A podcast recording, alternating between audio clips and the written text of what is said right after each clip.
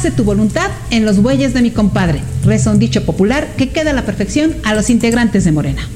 Fue el Estado, era el grito que manifestaban los morenistas ante las tragedias. Y hay que decir que el único Estado que quedó es el de la indefensión de las víctimas, que no tienen a quien acudir para encontrar justicia. No a la militarización, vociferaban como opositores y resulta que ahora tenemos a los militares en todos lados, en las empresas del Estado, sí, las de antes y las muchas que han creado, con un poder político y económico sin precedentes y hasta entrega de reconocimiento a quien acusado de vínculos con el narcotráfico por Estados Unidos, ahora dice tuvieron que rescatar de las garras yanquis.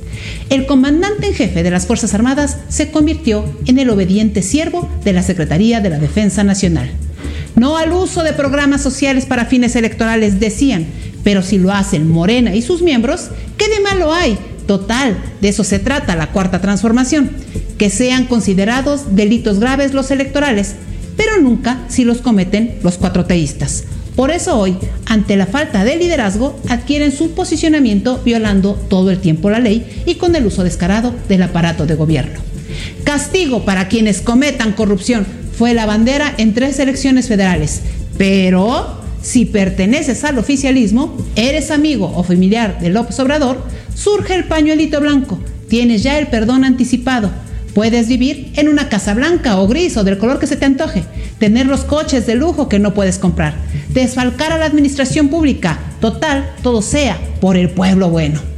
Estas son las mentiras que sacuden a quienes creyeron en que la lucha del tabasqueño era genuina.